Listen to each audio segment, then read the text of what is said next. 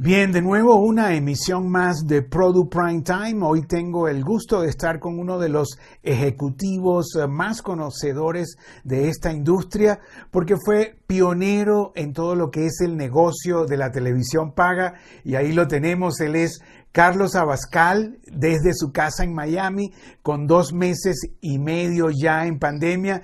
Y bueno, Carlos, gracias la verdad por aceptar nuestra invitación. No, gracias a ti, Richard. Gracias Claro, o sea, a mí un honor, además, con tanto camino recorrido y tú siempre ahí. Cuando yo digo que fue uno de los pioneros de la televisión paga, es que bueno, eh, él es parte del grupo que generó primero el, el primer este, multicanal de, de, televisión paga en Venezuela, Omnivisión, que le dio campo A, a, la creación de HBO y luego del grupo HBO. Y bueno, y, y, Carlos es uno de los pioneros, él fue eh, del grupo inicial, el que, eh, el que bueno, negoció las señales, el on air del, del primer HBO Le, bueno, o sea, y, ahí, y allí estuvo 16 años, ¿no? O sea, sí, Carlos. la programación, exacto, fueron 17 años HBO. Sí, 17 años buscando las peliculitas, además todo el mundo dijo, estamos locos. Era la primera vez que se hacía algo pan regional y era la primera vez que Time Warner en aquella época se, se lanzaba internacionalmente.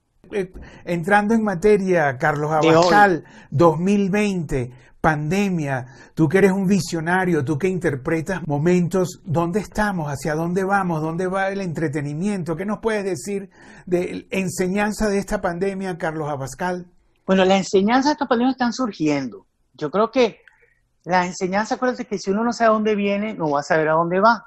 Esto no es la primera que pasa en el mundo del entretenimiento.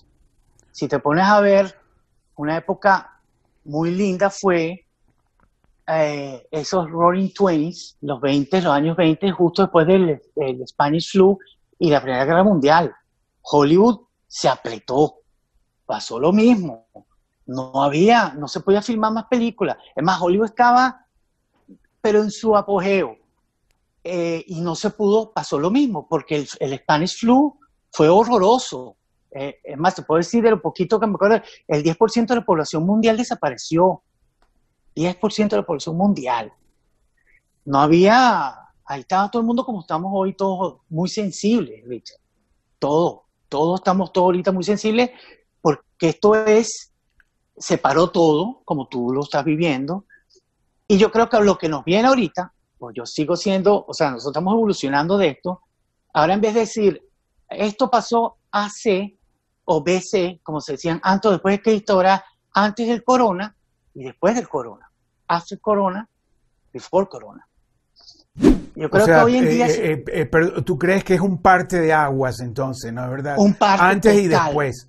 Es más, yo, yo lo estoy viendo, es que en estas... Porque acuérdate una cosa, vamos a estar claros, vamos a poner unos cuantos hitos. Hasta que no tengamos una vacuna, y vamos a hacer esto, no soy experto en medicina, pero lo mismo que estás oyendo tú, yo, estás oyendo tú y yo, por los medios de ahorita, eso será para el primer cuarto del 2021, que se pueda primero probar de que la vacuna nos va a hacer saludables a todos nosotros, de acuerdo a las edades, también para, para gente mayor, gente menor, gente del medio, eso falta, distribuirla, ponerla.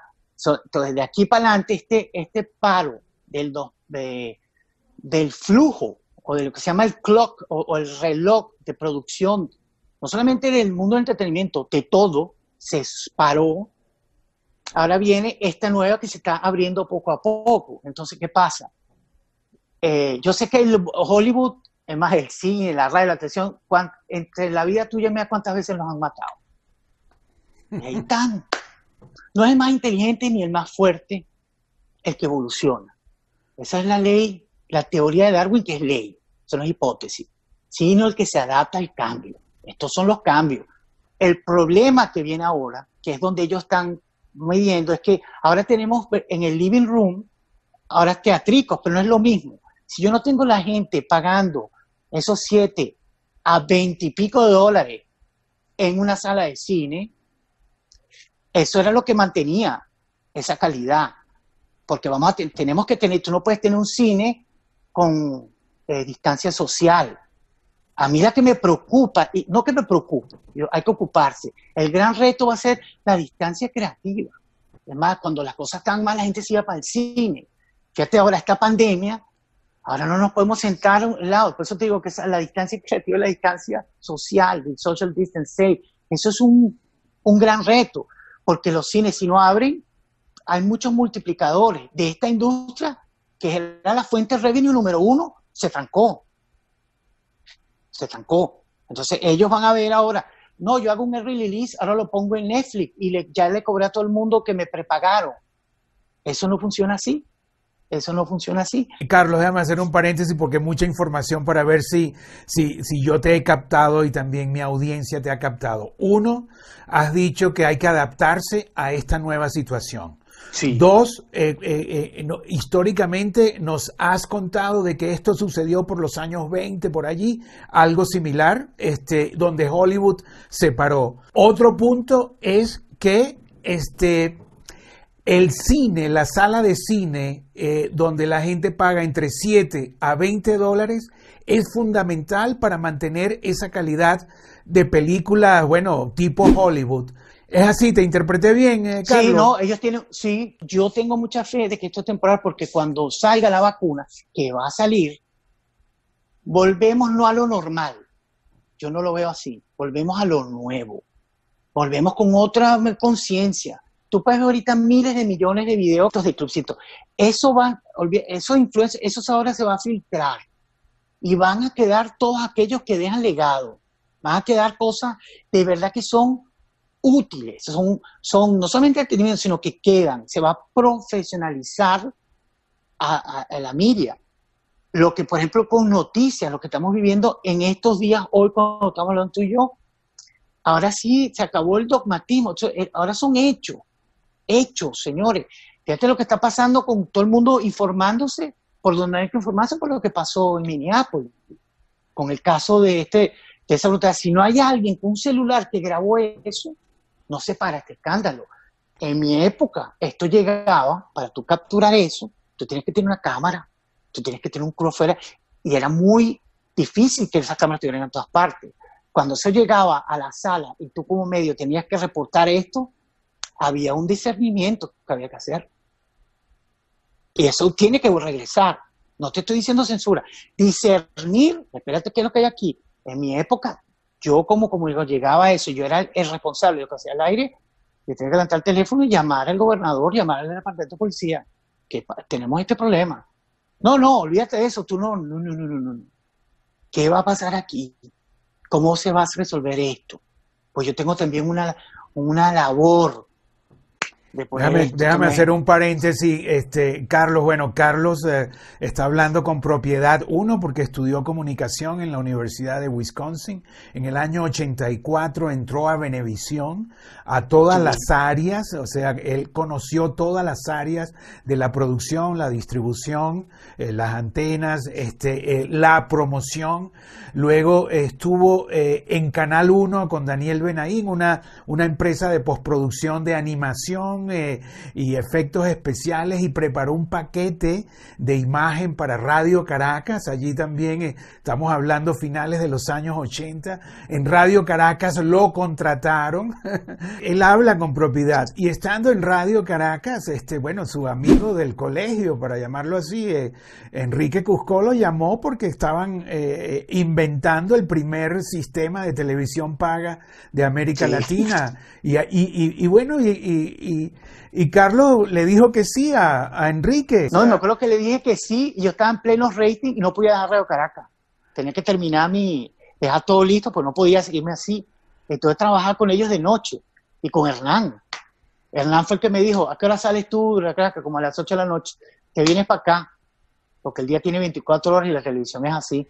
Sí, bueno, e-, hasta las 4 de la mañana. Y, por eso cuando dice Carlos que, que bueno, que eh, ese hecho que eh, sucedió ahí en Minneapolis, ¿no? Donde con un teléfono celular eh, grabaron a un policía deteniendo a un afroamericano, o sea, antes eso no se podía hacer, primero porque, bueno, todos los equipos eran inmensos y costaban una fortuna, y ahora, bueno, con un teléfono Ahora te estaba echando ese cuento para decirte que ahora, ¿qué es lo que nos viene?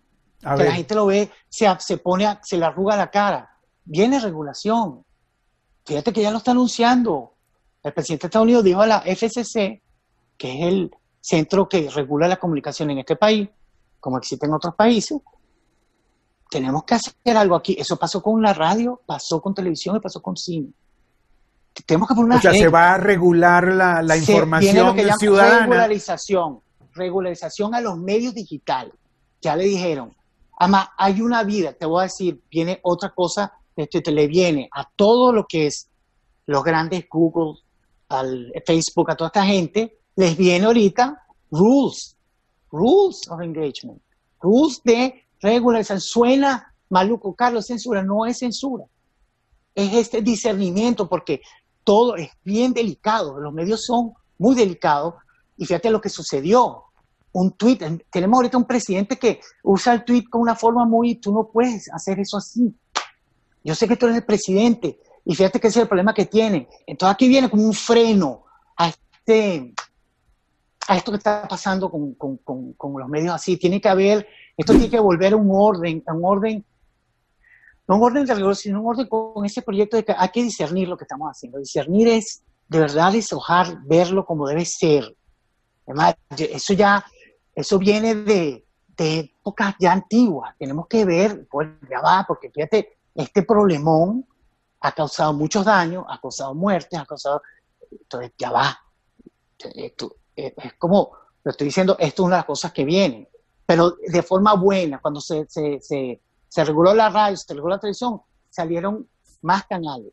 Una de, de las grandes regulaciones en la época antigua, me acuerdo que NBC, The National Broadcasting Corporation, era NBC Blue, NBC Red, eran, tenía todo.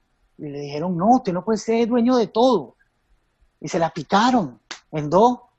El otro pedacito cayó en manos de Wrigley's eh, la gente de Wrigley's, que son los dueños de los chicles, de los Chicago Cubs, que hacían chicles y se creó de American Broadcasting Corporation, ABC, era el único que tenía plata para hacerlo, pero los vinieron, ven acá, ustedes tienen que hacer esto así. Cuando pasó Scandal Oil con Rockefeller, sí, fue el que, el que puso la gasolina y el aceite para las locomotoras, le dijeron, tú no puedes tener todo el negocio para ti, él es el único que lo sabía destilar. Lo picaron.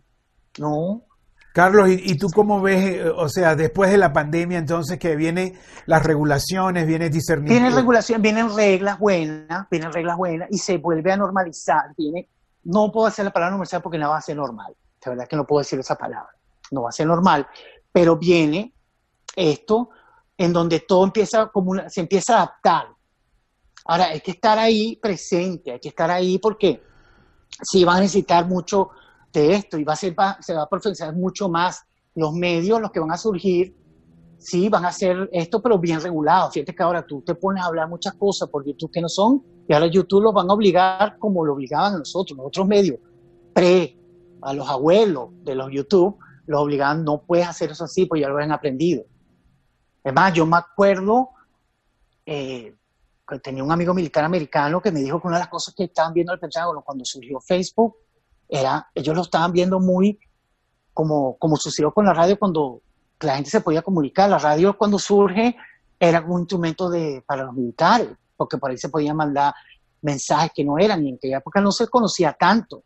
Y fíjate, como te dije, viniendo guerra, hoy en día eso de que todo el mundo te baja una bandera y por Facebook te pueda llegar mensajes de otras partes del mundo y con otras intenciones que no sabemos cuáles son, eso tiene que, alguien tiene que, que poner un, discernirlo. Voy a poner discernirlo. Muy bien, Carlos, la verdad, por, por, esta conversación. y, y, y, en cuanto a la producción, ok, Hollywood va a continuar. O sea, la producción ahorita, esta portabilidad es una maravilla. Porque ahora vamos a poder más hacer esos cuentos locales. Vamos a irnos, ahora es que hay cuentos por echar. Y qué bueno que están estas vendritas nuevas digitales que ya son negocio, que ya son, eh, tienen que, son, que son que sí, tú lo que pongas bien puesto, te lo van a pagar. Y puedes seguir, vas a poder hacer otra y otra y otra. Y sigue la industria. Pero la industria ahora es como, ahora sí, ahora en Argentina, en Bogotá, en, Madrid, ahora van a aportar. Imagínate tú cómo hay cuentos ahí por echar. Porque tú me pones a mí una serie, tú me puedes poner a mí un Ozark, que es muy buena. Pero imagínate un Ozark latinoamericano.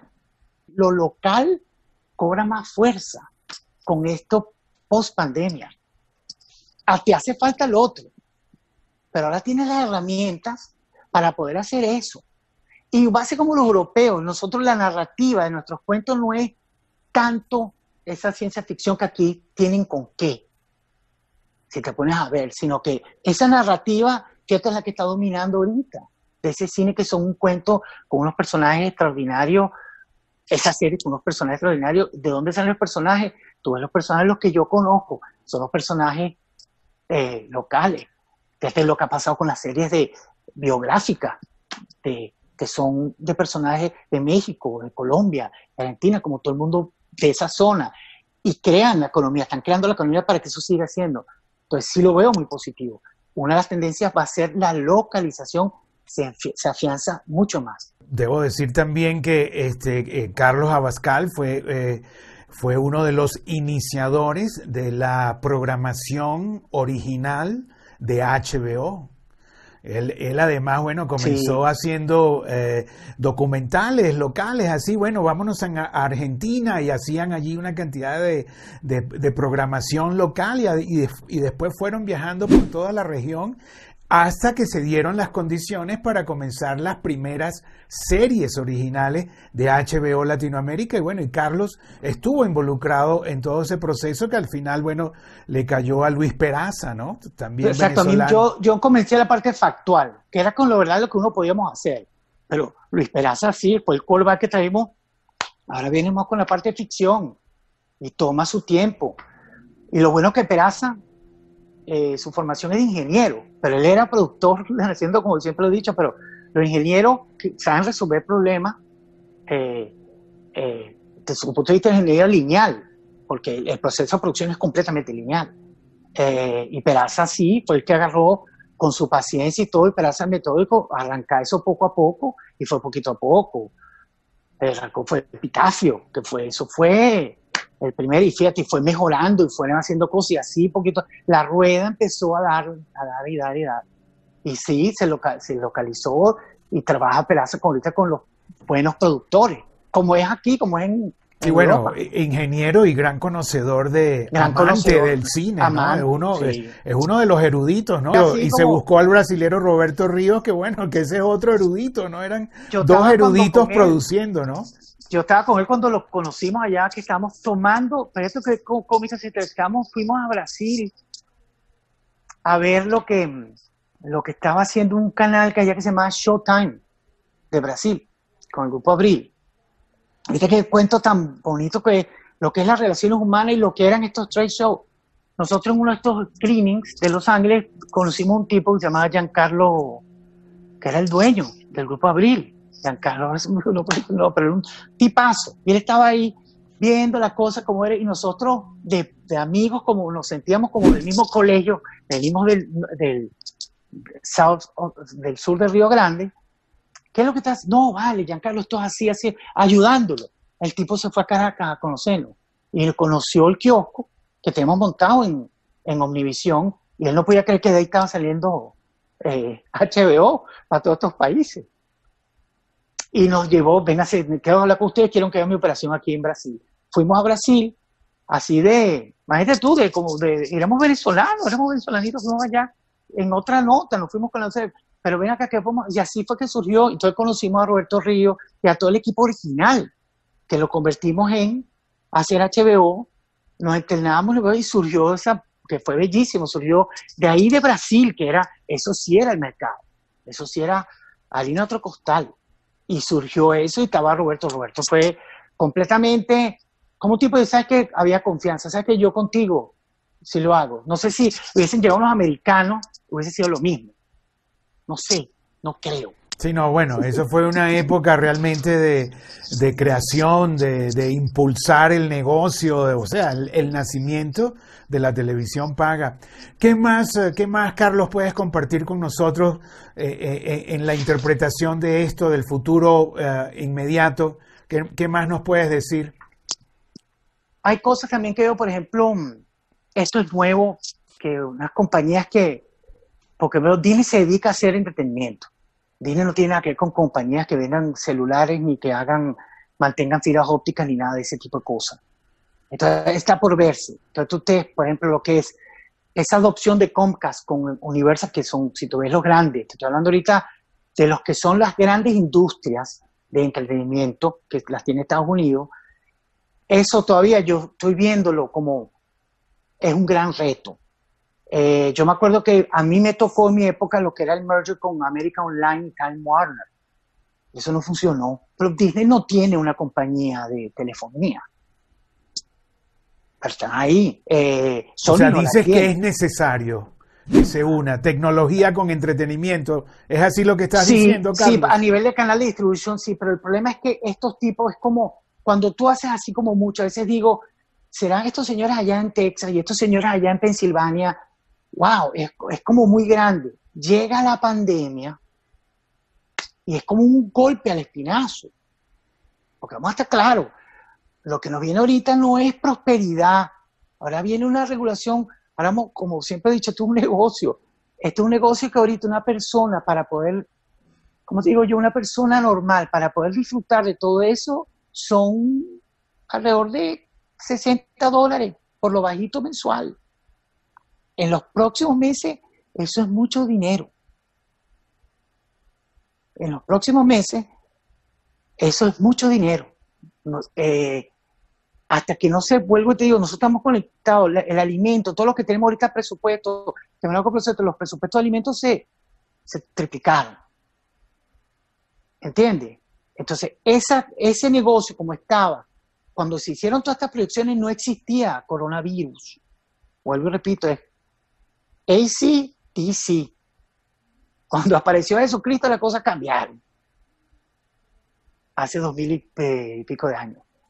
Ahorita con esta pandemia, que no es así como con pero esto cambió. Entonces, estos modelos de negocio, va a llegar un momento que o yo me dedico más a, a prosperar mi negocio de streaming, de tal, y cómo yo dejo esa distancia, esta gente creativa, esta parte creativa que siga funcionando porque Disney siempre ha sido entretenimiento, entretenimiento, entretenimiento.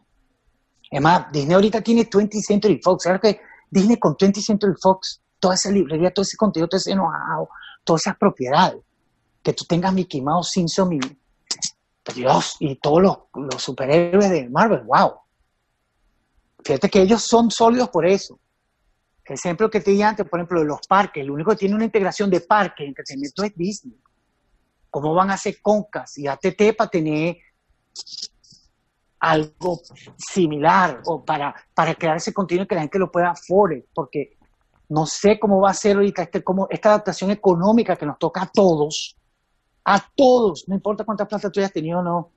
Fíjate, ahorita, desde el punto de vista económico, no se entiende todavía cómo esa bolsa sigue ahí, la bolsa de valores, y ahora está sospechando todo el mundo que son estos, los gamblers, que ya no están en Las Vegas, no tienen con qué gambler, porque no hay sports, no hay deporte. ¿De dónde está haciendo esta plata? Ah, que están gambling con la... Entonces esto está especulativo ahora sí de verdad. Van a tener que regular, alguien tiene que ver lo que está pasando, porque eso no es verdad. Es más, ahora comprar un celular y pagarle a ATT, una familia normal son, de cuatro personas son 350 dólares. Y tiene celular. Eh, es, es, lo que te quiero decir. Es como. Bueno, Carlos, la, verdad, mira, pero vienen. Ya veo que estás uh, dispuesto a, a, compartir todo tu conocimiento. No, y a remangarse, porque además yo estoy acostumbrado a, a trabajar con poco. Yo no estoy acostumbrado a trabajar con mucho. Bueno. La gente que sabe trabajar con poco son los que van a echar para adelante bueno, mi Carlos, muchas gracias por este momento, por esta conversación y, por eh, eh, eh, compartir con nosotros tu visión. Y bueno, nosotros continuamos casa a casa visitando a los protagonistas de nuestra industria, como el caso de Carlos Abascal, uno de los pioneros de la televisión paga, parte del grupo HBO durante más de, de casi 18 años. Fundador, sí, fundador. Fundador. Chao, Carlos. Muchas gracias. ¿ah? Seguimos en contacto.